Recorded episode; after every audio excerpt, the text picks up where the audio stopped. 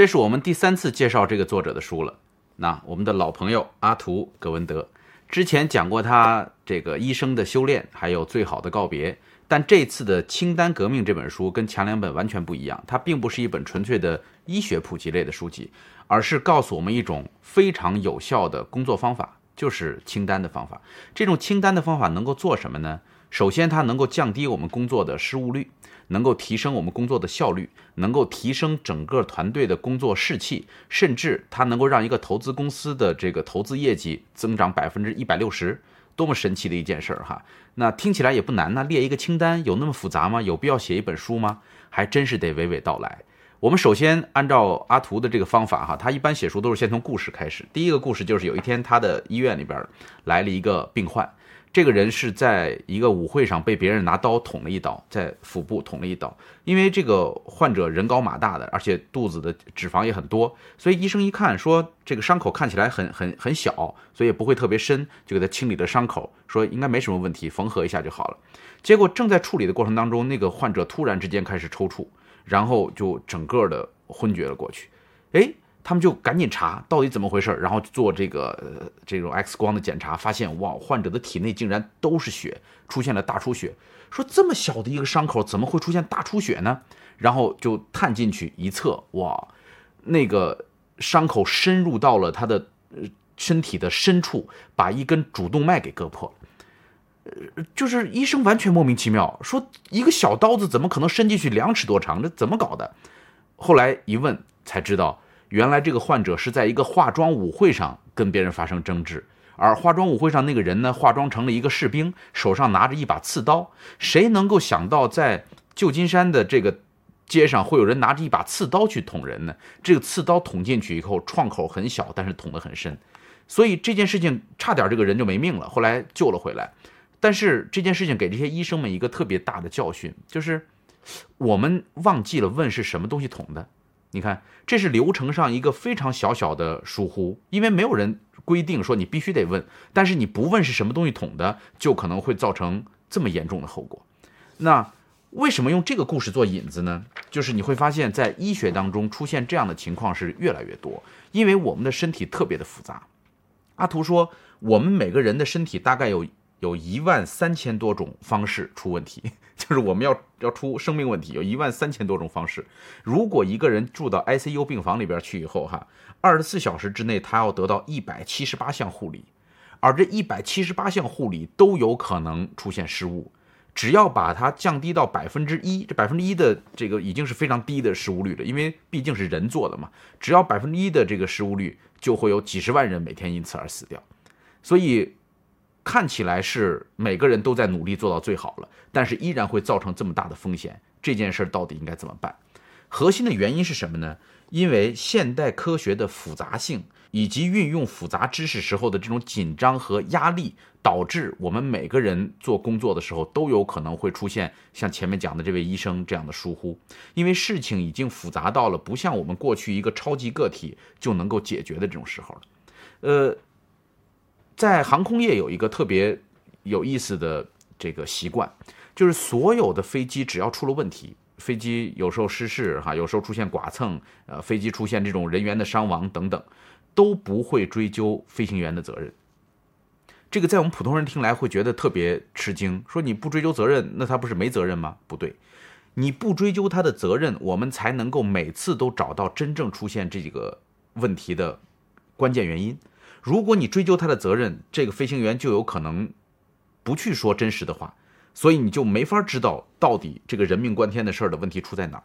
所以在大量的这种呃精追求精细化、追求安全性的行业当中，对于失败都不是惩罚，而是鼓励从人从业人员去积累更多的经验和接受更多的培训，呃。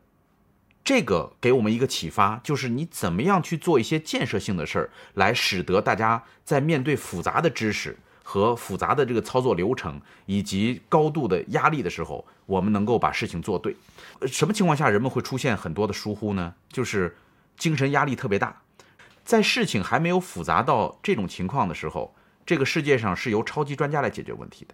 就比如说，我们要盖一个大教堂，对吧？甚至美国的这个国会这样的这种非常著名的建筑，那时候都是靠一个超级专家来解决问题的，就是他对这个建筑的各个细节都非常清楚，了如指掌。他是总指挥，其他人只要都听他的就可以了。但是现在在盖一个摩天大楼的时候，你会发现他所需要调用的知识已经完全超过了任何一个个人所能够掌握的东西。所以，如果你依然靠一个所谓的专家，靠一个手术室里边的那个主刀医生，就想能够解决整个手术室的问题，这是不可能的一件事儿。因为知识的复杂度导致了我们必须权力下放，必须让我们通过清单的方式和各种门类的人进行合作。呃，超级专家有两大优势，第一个优势是他知道更多重要的细节，第二个优势是他学会了如何掌控特定工作的复杂性。但是这个东西是有极限的。一旦这个复杂性超越了这个专家所能够掌握的，或者他所面临的压力，比如说他开一架大的飞机的时候所面临那种压力的时候，呃，就不能够完全依赖专家来解决这个问题了。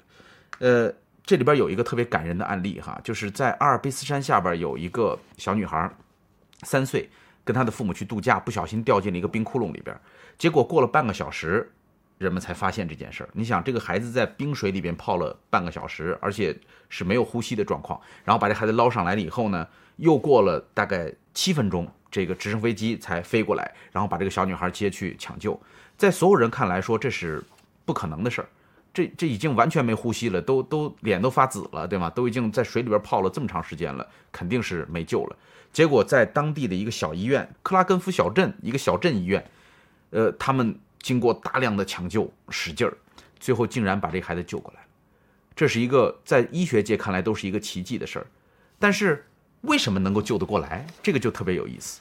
后来当很多医生都跑来考察，说你们是怎么把这个小女孩救过来的时候，大家发现说，在阿尔卑斯山脚下，每年都会有这样的事发生，每年都会有人失足掉在冰窟窿里边，然后被冻住或者怎么样。所以这个小医院经常接到这样的这个病情。后来，这个医院的急救室的主任就发现，说每次为什么救不过来，就是把一个孩子，把一个这个淹淹在水里边的人救过来，是需要两千多个步骤的。这两千多个步骤不能够出错，中间有任何一个步骤变慢，或者有任何一个步骤出了错，插的管子位置不对，或者是插东西的时候有了感染等等，这个人的命就没有了。所以他们就去编写了一个非常详细的清单。一旦遇到这样的情况，各个部门同时协调，每个部门都去执行他们部门要接下来面临的那个那张清单，所以不会犯错，效率极高，因此才能创造这样的奇迹。所以在我们看来说。抢救一个人就是摁在那儿，然后摁他摁压他的胸口，然后给他做人工呼吸，然后再拿这个听这个听诊器听一下，说哎呀不行了，似乎抢救人就这么几个动作，不是现在的医疗手段有特别多的方法，包括要给他输血、给他换血等等。两千多步的操作，但是一定不能够出岔子，一定不能够有一个人掉链子。你能够说说，呃，现在需要输血，但是血库没有血，那就完蛋了。只要再过个一两分钟，这事儿就不行了。所以必须得让所有的人都有一张可以执行的清单，能够非常明确的做这件事情，才能够创造这样的奇迹。这就是清单革命之所以能够起作用的原因，因为清单在能够解决人的两个问题，第一个是记忆和注意力谬误。就是再高的高手，再去操作一个复杂的设备的时候，也会出现记忆力的偏差，也会出现注意力的偏差。万一他今天一走神儿，不小心这事儿就忘了。还有一个问题就是麻痹大意，故意跳过的一些非常紧要的步骤，这是高手愿意做的事儿。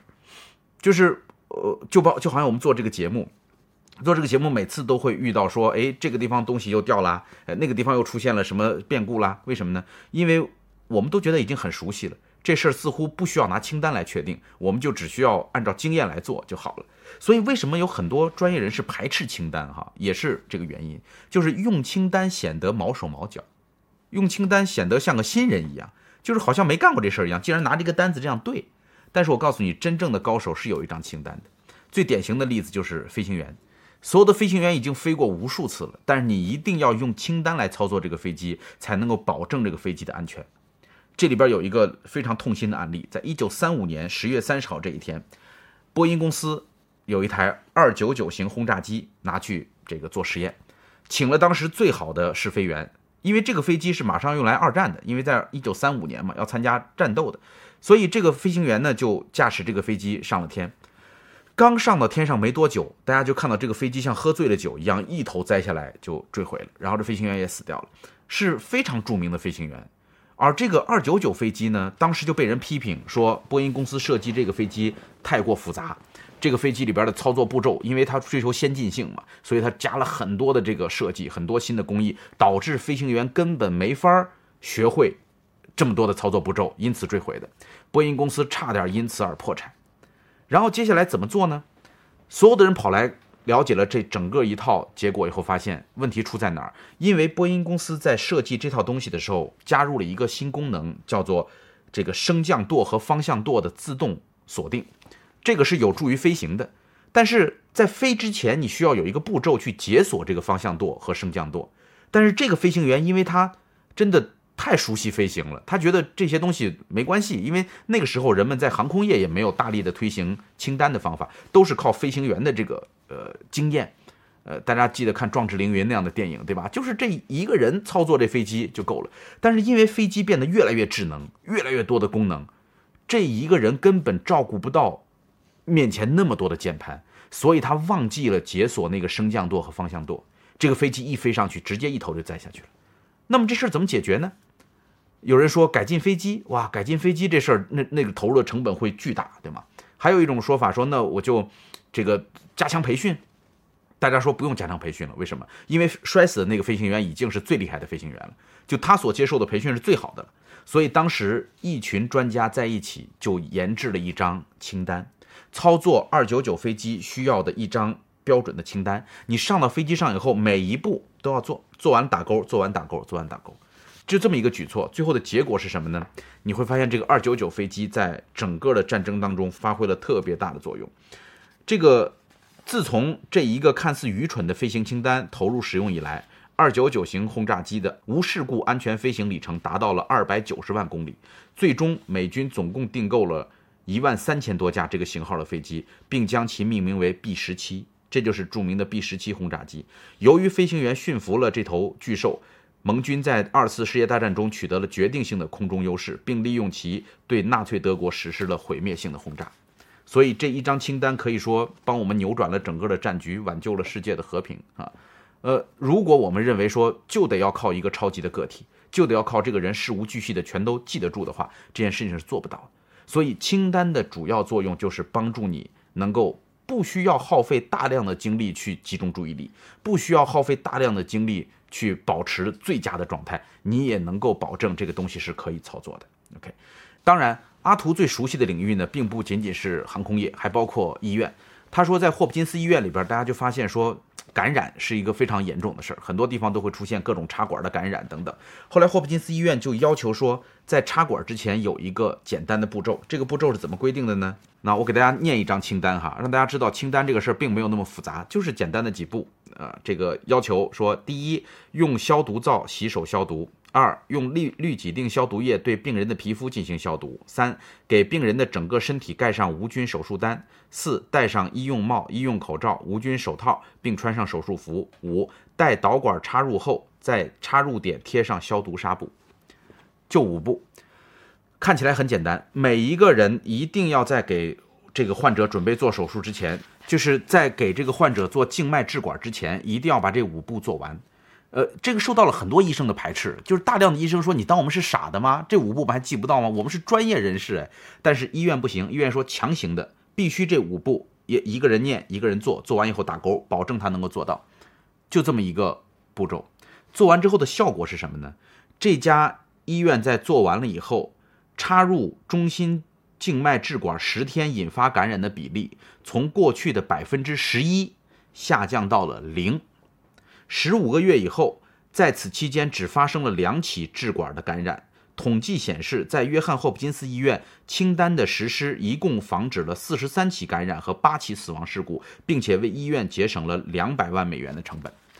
这就是一张小小的清单所起到的作用，就是因为。我们觉得自己没问题，但是事实上你会出问题，你的问题就经常会出在一不小心或者跳过了一个步骤，没有给患者盖一张单子，或者没有在那个地方贴一个棉签儿，就有可能会导致患者的感染。所以这就是阿图极力的强调清单革命的一个非常重要的原因。那从原理上讲呢，他说团队犯错的几率要比个人小得多。这个世界上的问题啊，分三类，第一类叫做简单问题。简单问题是什么呢？就是你简单学一学，你你查查着一个手册做一做就能够做得到的。比如说烤蛋糕这样的事儿，对吧？我们每个人学一学都能够考得了。第二种问题叫复杂问题，复杂问题，比如说你要把火箭从地面上发射到这个月球上，这就算是一个复杂问题，这个没有团队你是很难做得到的。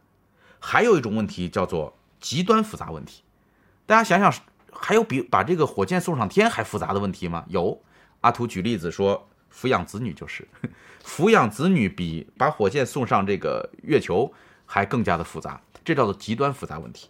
在所有这些问题当中，当一个问题变成了极端复杂问题的时候，你就会发现个人的力量已经变得相当的渺小了。比如说建造摩天大楼，哈，呃，摩天大楼其实是一个非常大风险的事儿，因为你知道它要经历地震，要扛着这个大风，对吧？只要当中有任何一个环节的疏忽，就比如说有一个地方这个焊接的不够不够牢，有一个工程师在算这个结构的时候算错了一位数字或者等等，就一定这个楼会出问题。但是你知道吗？在整个美国的所有建筑业当中，出现重大问题的这个比率只有多高呢？是百分之零点零零二，就是严重事故率能够控制在百分之零点零零二。而且我们在生活中也很少听到说哪个摩天大楼突然倒了，对吗？除了九幺幺那种极端事件之外，你很少听说说有一个正在盖的这个这个大楼突然之间垮塌倒掉了等等，非常少。那他们是怎么做到的呢？没有一个人懂得所有的行业，那里边牵扯到呃水，牵扯到电，牵牵扯到这个什么呃混凝土、钢筋、水泥，对吧？框架，然后通风等等各种各样的这种知识。他们是怎么做到的？这个阿图专门去了美国最大的这种就是建筑公司，然后去到工地去了解这件事情。他就发现，在所有的摩天大楼建筑的这个地方，早就没有建筑大师，就是当年的这种个人化的大师已经完全退出了。在建筑工地里边，最管用的是一张大清单，这个大清单里边每一件事情都写了进度。每一个进度的下面都有它的子清单，这个子清单就代表着跟这个进度有关的各个工种你需要做的事情。然后最大的问题是会出现意外，就如果一切都按照这个节奏来走的话，那就没问题，对吧？但是出现了意外，打破了这个节奏怎么办呢？这时候就需要一个出现意外以后的沟通清单。比如说有一次，他们看到一个大楼地基下沉的很厉害。地基下沉在建筑当中经常会出现，然后就有很多水都已经渗进来了。这个状况让谁看到都会比较担忧哈。那出现这种状况以后，牵扯到的部门也特别多，怎么办呢？就把所有与此相关的部门的专业人士全部都找来一块儿沟通，然后一块儿开会，建立一张新的清单来解决这个问题。所以整个建筑行业就是靠这种用清单管理的方法，在不断的协同各种工种、各种来自不同公司、来自不同种族的人群，然后。一块儿协同的工作，所以最后这位呃这个建筑专家告诉他说，在整个建筑领域，过去的这五十年来，最大的进展就是对进程的跟踪和沟通过程的不断完善。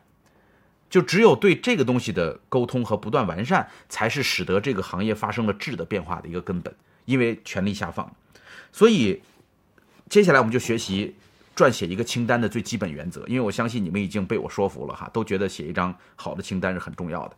包括我们读书会做活动，我们需要有一张清单，对吧？我们读书会上线一个产品，我们需要有一个清单。我们我们这个做一个呃促销，我们需要有一个清单。有清单就能够减少大量重复性的错误，对吧？那么怎么做清单呢？第一个原则叫做权力下放。清单革命的这个革命的意义在哪儿哈？就是它把我们过去自上而下管理的这种思想。变成了一个自下而上的方式，就是你有了清单，你底下的人才知道我的权利到底边界在哪儿，我应该做些什么。这里边有一个非常重要的例子，就是卡特里娜飓风当时在美国席卷的时候，美国政府的表现真的糟透了。直到今天，我们还有很多人在网上比较中国的救灾和美国的救灾，我们觉得在中国幸福感还蛮高的哈，因为美国的政府的反应是相当慢，他一层一层的把消息传递上去，然后救灾物资迟迟的发放不到位。然后大街上都已经开始出现了打砸抢，因为美国人还有枪，所以就搞得非常的混乱。原因就是所有的信息都等着上边，上面没发话，我们底下就没办法。但是这里边表现最好的是沃尔玛，沃尔玛在出现了卡特里娜飓风以后，沃尔玛的这个呃首席执行官叫李斯科特，他就宣布，他说本公司将对风灾做出相应级别的响应。你看，发布记者发招待会就这一句话，这一句话只要一说，底下的人全都知道该干什么了。为什么呢？因为每一个人手里边都掌握了各自的清单。然后他在高层会议上说，在座的各位将要做出超出自己级别的决定，是不是权力下放，对吗？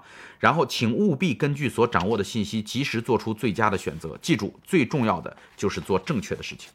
就是领导讲了这么空泛的一句话，最重要的是做正确的事情。他为什么有有底气说这么一个简单的指令呢？因为他们在事先已经把所有救灾的预案、所有救灾的清单，每一个分店。都知道，每一个分店的经理全都知道。于是，接下来沃尔玛的高层把工作重点放在了设定目标、监控进度以及保持和一线员工及政府机构的联络上。也就是说，在应对这一极端复杂的危机的时候，他们并没有发布具体的指令。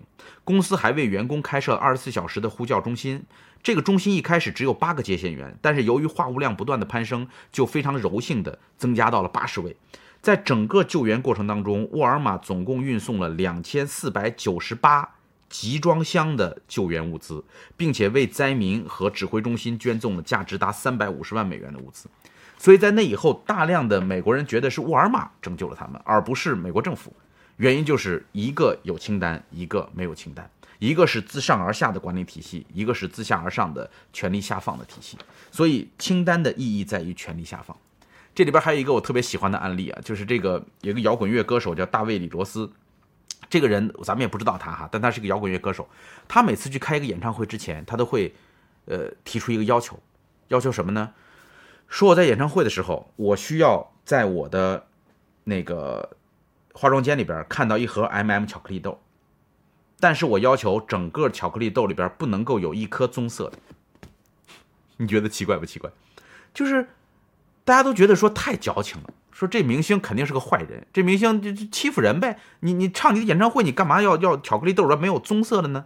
然后还有很多人因为这件事抨击他，说这个人特别喜欢折磨别人哈。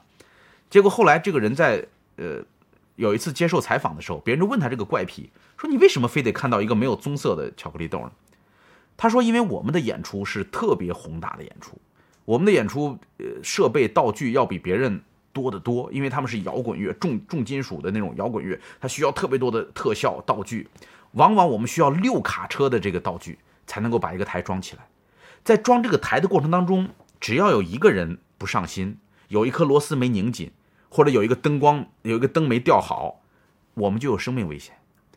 所以，只要有任何一个细节出现了问题，就会有生命危险。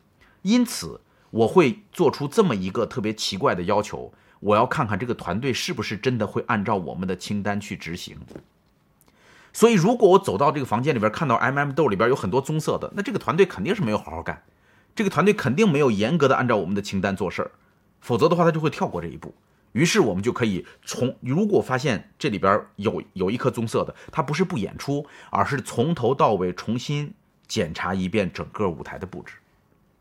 然后阿图在看电视时候看到这一段就特别。惊喜说：“哇，他也是在用清单革命，就是他也是在用清单来管理自己的演唱会。所以，当你能够用清单，才能够实现权力的下放，这是一种管理思路的改变。所以，这是第一个原则哈。第二个就是一定要简单至上。清单的目的是为了简单，而不是更复杂。这个阿图因为是非常著名的外科医生，所以他被联合国请去说，能不能？”参加我们的一个专家小组，跟我们一块来降低全世界的手术并发症。然后阿图就加入到了这里边，哇，就听到大量的汇报，来自全世界各地关于手术并发症的汇报，简直多透了。就你看完这一段，你会觉得，做手术真的是一件风险非常大的事儿。呃，包括来自中国、来自非洲、来自这个欧欧美等等各种各样不同的地方。然后阿图就跟着联合国的官员到那个世卫组织，到他们的那个。仓库里边去看啊，他就问他们一句，他说：“哎，你们之前有没有做过关于减少这个手术并发症方面的研究和资料？”然后那工作人员就特别奇怪的眼神看着他，就好像看一个外星人一样，说你你你说啥呢？我们这行是干啥的？我们不就是干这个的吗？来，我让你看看。然后就带着阿图走到了地下室，在地下室里边就看到大量的资料库，各种资料库分门别类的针对各种各样手术的这种指导，每一个手术都有厚厚的一摞资料，但是对于实际的生活几乎没有影响。为什么？因为太复杂。复杂到所有的医生一辈子最多也就看一次，你让我再再用一次我都受不了，因为每次都那么多的内容，对吧？而生活在不断的改变，技术在不断的改变，难道每出一次新技术，你都需要重新做这么厚的一摞资料吗？所以，用过去世卫组织的方法是行不通的，它太复杂了。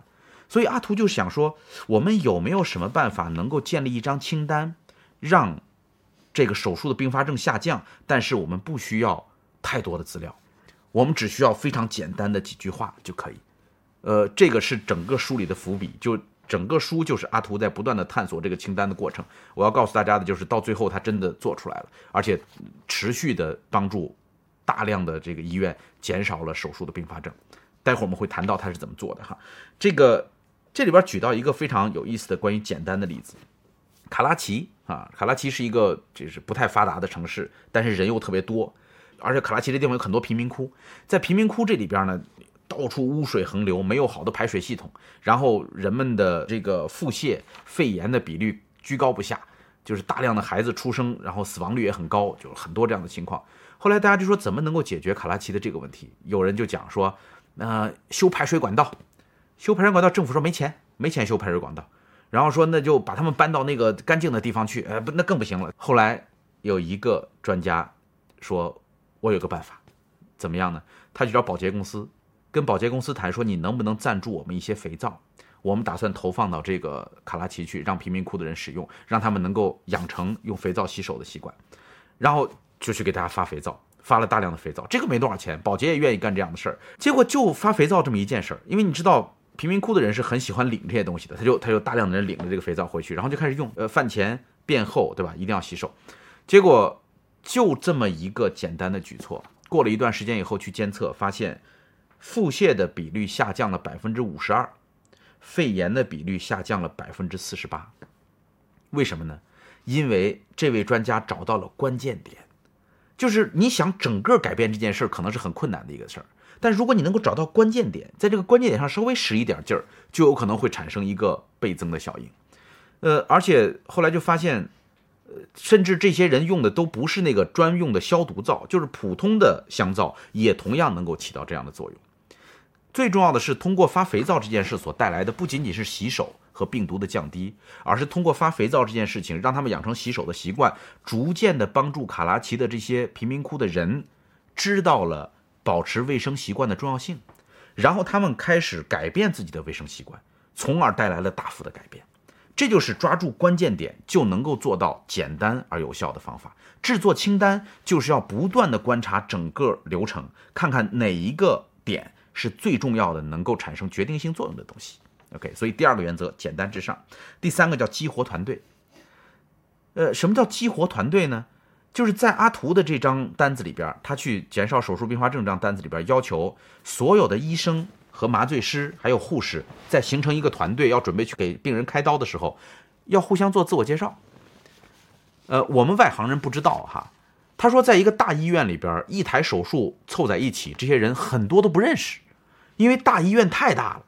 就好像我在中央电视台，好多人就问我说：“哎，我有个朋友在中央电视台，你认识吗？”开玩笑，怎么可能认识那么多人，对吧？你根本不可能都认识。但是，一有机会凑在一起做手术的时候，你发现大家不熟了。这时候是一个团队。是一个团队为什么要做自我介绍呢？这个在心理学上讲叫激活效应，就是当你在这个团队当中让每个人都先发一轮言的时候，这个团队被激活了，每个人会觉得，哎，我说话是正常的，我是可以发表意见的。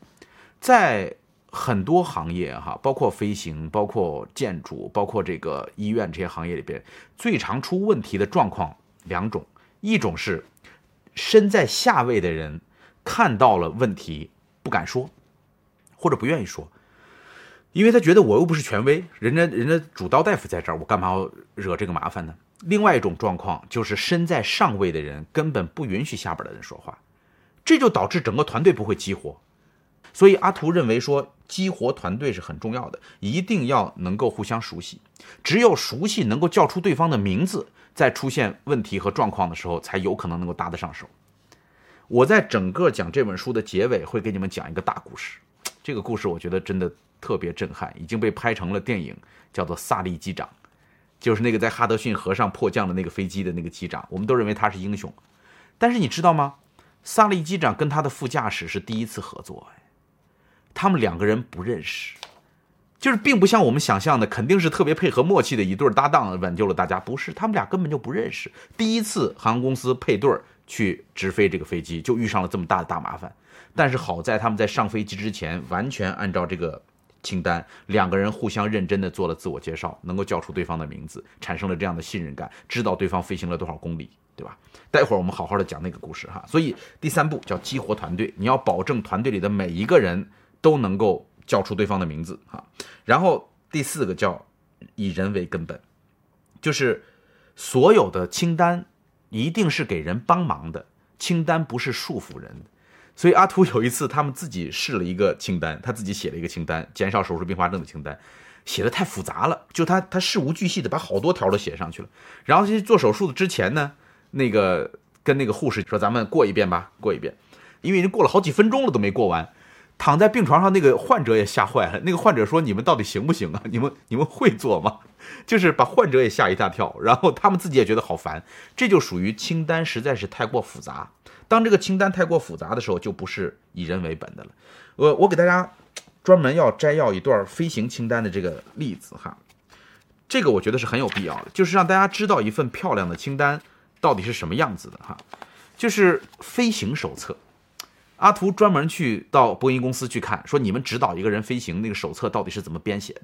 因为飞行员在天上的时候，如果发生了意外的状况，只能依靠清单活下来，所以他必须快速的打开一条条的查。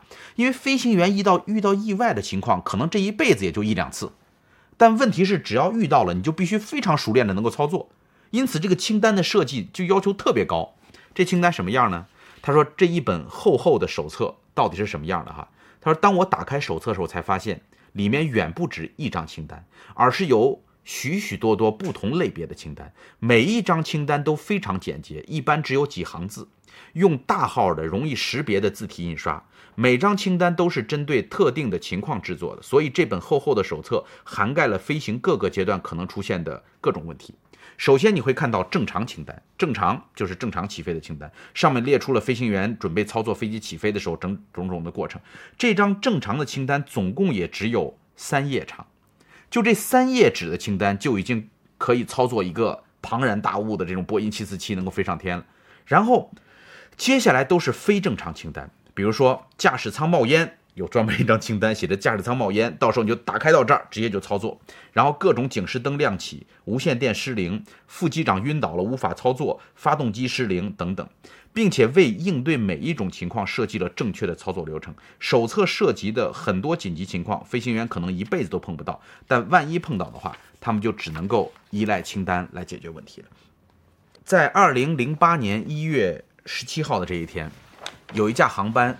这个故事很传奇，传奇在哪儿呢？我先说第一个传奇的事儿，就是我有一个朋友就坐在这个航班上，呃，他是一个英国的画家，然后这个航班在飞到离希斯罗机场大概高度只有二百米的时候，二百米的时候，这个飞行员是要加油的，因为加油产生一个缓冲力，让这个飞机的速度降下来。结果他一一加油，我不知道是不是踩哈，我这动作是开汽车的动作，他一加油发现没有油，油路堵塞了。那个油根本加不进去，所以你想，这个飞机没有减速，这个飞机就等于飞速的拍在了这个地面上，汪的冲过去，根本没有减速的这个时间，太吓人了。我那个哥们儿坐在那个飞机上，就觉得这个飞机怎么跟平常不一样，然后就超高速的朝地面直接拍了过去。第二件事是，当时的英国首相布朗正在准备坐飞机来中国。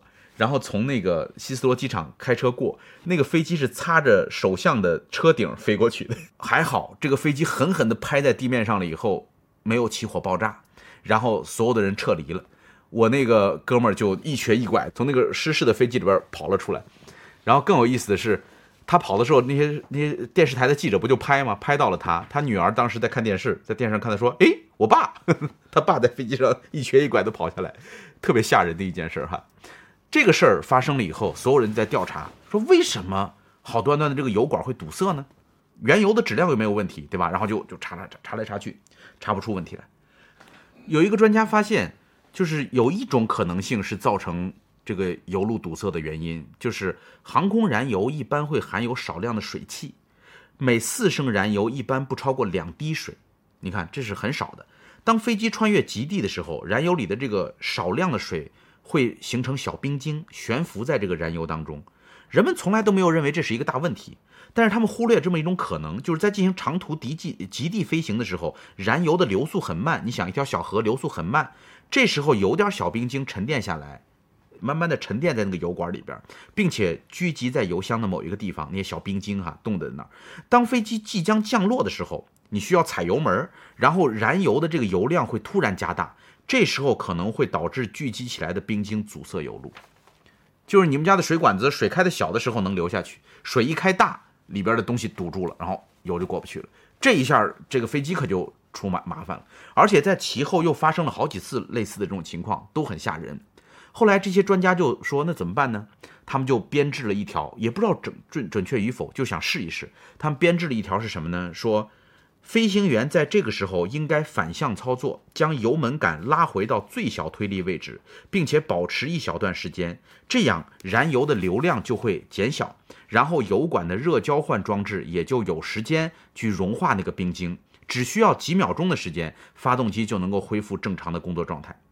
然后，虽然他们没有证明这件事儿，但这是他们能够做出的。最好的一个办法，然后就快速的把这个东西普及给了所有的飞行员，让飞行员都知道了。他们这个圈子是，只要飞机有什么改动，是一定要通知到所有的飞行员的。结果后来有一次，有一个飞机飞加拿大的，也是在上班，然后降落的时候又出现了这种状况，没有油了。他们就用这种方式反向操作，停了几秒钟，重新推动，然后油就好了。大家发现这个方法是对的，所以在清单上做的这一个小小的修改，有时候真的是可以挽救世界的。是可以救人命的，OK。所以第四个就是我们应该能够做到以人为本，新知识应该系统的转变为简单实用的操作方法。就是当这些航空业的专家发现了这么一个新知识以后，一定要尽快的把它变成一张一一条清单，清单里的一个步骤，而不是长篇大论的写一篇论文，说我现在发现了这么一个东西啊，论文没有人看。没有操作性，你一定要把它变成清单，让人能用，这才是以人为本的态度哈。然后最后一个就是要做到持续的改善。呃，我们说到这个阿图的那张清单哈，就是他所做的这个手术，帮助手术提高安全的清单。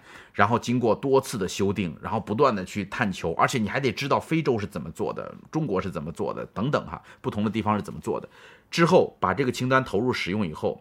八家试点医院术后严重并发症的发病率下降了三十六个百分点，术后死亡率下降了四十七个百分点。所有的结果在统计上都非常显著，感染发生率几乎下降了一半。因为大出血或者是手术技术问题而需要再次接受手术治疗的病人人数减少了四分之一。于是他们就扩大了实验的范畴，增加了大量的医院，然后采用了采用了大量的对照组。后来发现，所有的这些东西，无论是在非洲还是在呃，这个亚洲、欧洲、美洲都产生了非常显著的数字上的改变，这就是用一张清单的方式来解决人们的问题。这就是我们说制定清单时候的五个原则：权力下放、简单至上、激活团队、以人为本，还有持续改善。那么，究竟应该怎么样去写一个完美的清单呢？这里边有一个要点。就是在你编制清单的时候，有一些技术上的要求。因为我现在看到很多人喜欢在网上传一些清单出来，哈，呃，有的没有那么规范。所以，既然我们将来要用清单这件事，我是希望我们读书会最起码应该使用清单来让我们的错误率下降。所以，这个至少要注意的六大要点，第一个是设定清晰的检查点，使用者在这些节点根据清单列出的项目执行检查程序，这是第一个要有检查点。第二个。编制者需要在操作确认和边读边做这两种清单类型当中做一个选择。你看那个飞机下降的时候，两个空姐在那操作开门的时候就特别有意思，一个念一个做，对吧？这个叫做操作确认，这边要操作，那边要确认。还有一个就是边读边做，这两种清单方式你选一个就好了。然后清单千万不要太长，呃，检查项目的数量最好在五到九项之间，因为人的记忆是有限的哈。然后第四个就是清单的用语要做到精炼准确，语言要为使用者所熟悉的专业用语，最好要准确的，千万不要用犀利呃，要不要用含混的这种描述性的语言。然后第五个，清单的版式也非常的重要，最好要用那种黑体字，要没有底线、没有阴影的那些字体。然后第六，无论在编制清单的过程当中多么用心、多么仔细，清单必须在现实中接受检验，因为现实往往比我们想象的更加的复杂。所以，当你制作了一张清单、一个草稿出来的时候，最好的办法就是先去用一下，试一试，试一段时间之后再不断的修订，然后让这张清单变得更有价值。所以，清单的价值不在于把它写出来，而是在于它经过了大量的尝试和使用之后。它才会变得更加的丰富和有价值。好，这是我们说写清单的过程。那么最后我们说让清单成为一种习惯哈。呃，大家见过在呃快餐店的这个洗手间里边会挂着一张打扫卫生的清单，对吧？然后每一个人过去打一个勾。我们也见过在高铁里边那个卫生间也会挂一个这样的单子。但有时候你会发现那个高铁的厕所并不干净，为什么呢？因为它只是打勾。所以清单不仅仅是为了让你打勾。而是要强调合作和纪律的文化，这才是一个根本的思想转换。不要认为清单是管理别人的，而是我把权力下放给你，我是来帮你的，对吧？这是第一件事儿。第二个是光靠清单还不够，还需要有勇气、睿智和随机应变的能力。因为阿图从来没有说过有了清单就万无一失，对吧？一定要能够学会这个个人的力量还是很重要的，但是清单是用来帮忙的。然后第三个就是他说。清单可以用在各行各业，比如说巴菲特他们这个行业投资领域哈，有一个叫做帕巴里的人，帕巴里是个印度人，他管理一支基金，然后他管理这个基金在一年的时间之内就增长了百分之一百六十，而且是在世道最糟糕的这个时候，整个哀鸿遍野的时候，他增长百分之一百六十，很多人跑来问他说：“哇，你是怎么看准看准这些公司的？”这个帕巴里讲说：“我靠的是一张清单。” 他以前很崇拜巴菲特和芒格，他觉得巴菲特和芒格一定是有自己的清单，所以才能够筛选出很多的公司的。结果后来他发现不对，说芒格没有清单，为什么呢？因为他发现芒格也会出现很多低级的错误。比如说有一次，芒格他们投资了一家这个办公家具的公司，那个办公家具的公司连着好几年的业绩成长都非常的高，所以芒格他们就高价投入了那家公司，买下了他的股份。结果之后，那公司突然之间就开始大幅的下降，就把芒格他们套牢了。然后这个帕巴里就说：“不对，他们肯定没有清单。他们如果有清单的话，他们绝对不会犯这样的错误。为什么呢？因为那家家具公司之所以能够快速增长，是因为赶上了美国的互联网泡沫。互联网泡沫的时候，到处都在开公司，所有开公司的人都需要办公家具，所以这个办公家具的业绩指标就不断的上升。”因此，帕巴里说，如果是一个成熟的投资人，你有一张清单的话，你一定会去考察他的这个业绩增长是否来自于短期的社会现象。如果他是短期的社会现象所带来的业绩增长，那我就要小心了。而芒格他们只是看到了增长，他没有去思考会不会是由于互联网的这个结果带来的。呃，所以在这里边说，这个清单最重要的是可以帮助我们防止可卡因大脑。什么叫可卡因大脑啊？就是，呃，你做投资人，你会发现，你看到一个项目，你脑子里边首先想到的是，哇，这要是挣一百倍可就厉害了。就你觉得每一个项目似乎都有那种挣一百倍、挣一千倍的这种这种潜能。所以，对于大量的投资人来讲，尤其是新手，他们最难拒绝的就是机会。因此，巴菲特说，贪婪和恐惧是我们最需要战胜的东西。这就是所谓的可卡因大脑。而如果你总是听凭自己的经验、听凭自己的感觉来决策的话，你就很容易被这个可卡因大脑给带走了。拥有一张清单，只要你不符合我这清单上的条件，那么对不起，我就不投，这才是有效的方法。所以，我在这本书里边专门，他他没有罗列这个帕巴里的清单哈，但是我仔细的搜寻了一下，找到了帕巴里的几个很有意思的原则哈。你比如说，他有一张三日清单。什么叫三日清单呢？就是当他对某家公司的分析进入第三天的时候，他会使用这张清单进行检查。为什么？因为在三天的时候，他们应该已经完成了对这家公司过去十年间财务报表的分析。完成了这个分析以后，他再来执行这个清单就会更加的有效。这他说，一在一张财务报表上作假并不难，但是要用各类的财务报表把谎说圆了就没那么容易了。所以要看过去十年的这个财务报表，然后仔细分析现金流量表的脚注。有一项要求是检查人员要仔细分析现金流量表的脚注，而另一项则要求他们仔细阅读重大管理风险陈述。还有一项要求检查人员要去看公司的现金流和成本是否与公司报告的收入增长相吻合。还有公司高层管理人员在向潜在投资者吹嘘公司前景的同时，是不是已经把自己持有的股份悄悄地变卖了？然后研究人员必须仔细阅读公司披露的重要股权变更信息等等。他说，五十次这样的检查，可能有四十九次都一无所获，但是只要你有一次找到了、查到了，那就能够挽回大量的损失。而且最重要的是，如果你真的手里有这么一张投资清单的话，你在判断一个项目的时候，根本就不需要一个月的沟通，就有可能看完了财务报表，三天之内你就能够做出决定了，因为你符合清单上的每一条要求。但是因为我们大家没有这个清单，我们都是要看人要谈，然后要要要回去估嘛，甚至有很多人看星座等等哈，然后再来决定要不要投给他，这其实是浪费时间。真的有了好的清单，就不需要那么长时间的观察，因为十年的财务报表你都看过了，对吧？所以这是我们说这个清单可以使用在各行各业，连投资业都可以用得上，连演出业都可以用得上，呃，何况我们身边各种各样的事儿哈，呃，为什么大量的人会排斥清单？再强调一下，就是它让你没有那种英雄感，因为清单反对的就是个人英雄主义。就是过去我们说一个医生不需要你的提醒，我自己全都知道，因为那时候医学知识没有那么复杂。但是现在一个医生几乎都不可能掌握所有的急救知识，因为急救的方法已经变得越来越多了。所以你必须得能够学会通过清单来跟他人合作。OK，好了，到最后我们来讲哈德逊河上的这个团队。这个英雄团队就是一张靠清单凝结在一起的人，因为萨利机长跟他的副驾驶根本就不认识，两个人第一次一块飞行，互相介绍了一下就上上了天。上天的时候刚起飞两三分钟，糟糕了，一群叫加拿大鹅直接飞了过来。加拿大鹅是在鹅的里边体体型特别大，然后砰的冲进了发动机，而且每个发动机里边都吸进去了好几只。你知道那个发动机有一个功能哈，就是它会高温气化，就如果是一个小鸟飞进去，唰。没了，这小鸟就立刻就没了，发动机可以接着转，呃，这个是它很厉害的地方。但是当这个加拿大鹅的体型太大，而且飞进去了很多只以后，它没法气化，因此就停机了。发动机为什么要停机呢？因为发动机如果不停机还在里边转的话，就有可能引起爆炸。我给大家好好讲讲这个故事哈，就是当这这群鹅撞到了这个两个发动机以后，两个发动机同时停机，它们的当时飞行高度只有一千多米，所以飞机是以。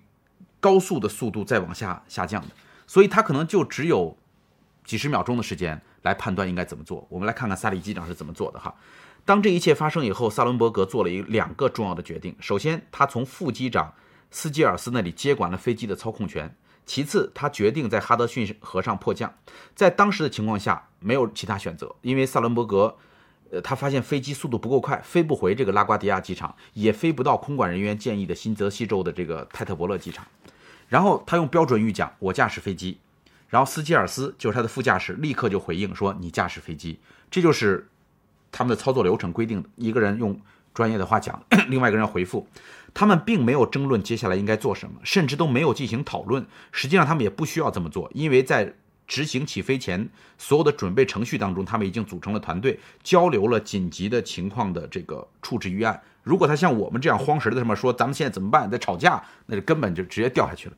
然后这架飞机的滑翔时间只有三分半钟，就它有滑翔比、滑速比，它一边下降一边往前滑，只有三分半钟。在这么短的时间里边，斯基尔斯就是副驾驶要完成重启发动机的所有程序。如果发动机重启失败，他还要为飞机进行水面迫降，再做那套流程。但仅仅是重启一台发动机的时间，就很有可能超过三分半钟。他必须。迅速地做出选择。更为不可思议的是什么呢？斯基尔斯并没有放弃水面迫降程序，就是他一边启动了发动机重启程序，一边就去启动迫降的程序。虽然他没有时间完成清单上所列出的所有步骤，但他至少让飞机成功地发出了遇难信号，并且尽全力让飞机的各种装置和操控面都符合水面迫降的要求。然后萨伦伯格问说：“进义是否放下？”然后斯基尔斯回答：“进义已经放下。”然后这个时候更厉害的是他们那个空姐们哈，希拉戴尔、唐纳登特还有多林威尔士，我我一定要把他们的名字念出来，我觉得对他们表示致敬哈。这些空姐在座舱内也在执行他们的迫降清单，然后要求所有的人要怎么做呀，怎么护着头啊，干什么？然后在所有空乘人员的共同努力下，所有的。这个乘客在三分钟之内全部撤离了飞机，没有比标准多用一秒钟的时间，没有比整个这个撤离的标准多用一秒钟的时间，这是机舱里的人所做的事情。然后在飞机降落了以后，哈德逊河上大量的游船就立刻向这个向这个飞机。这个划了过来救人呢，就赶紧把人救走。萨利机长最酷的是什么呢？就是当他发现这些人都下了飞机以后，他还回到机舱，从头到尾走了一遍，确定飞机上没有落下一个人，然后自己一个人走出了飞机。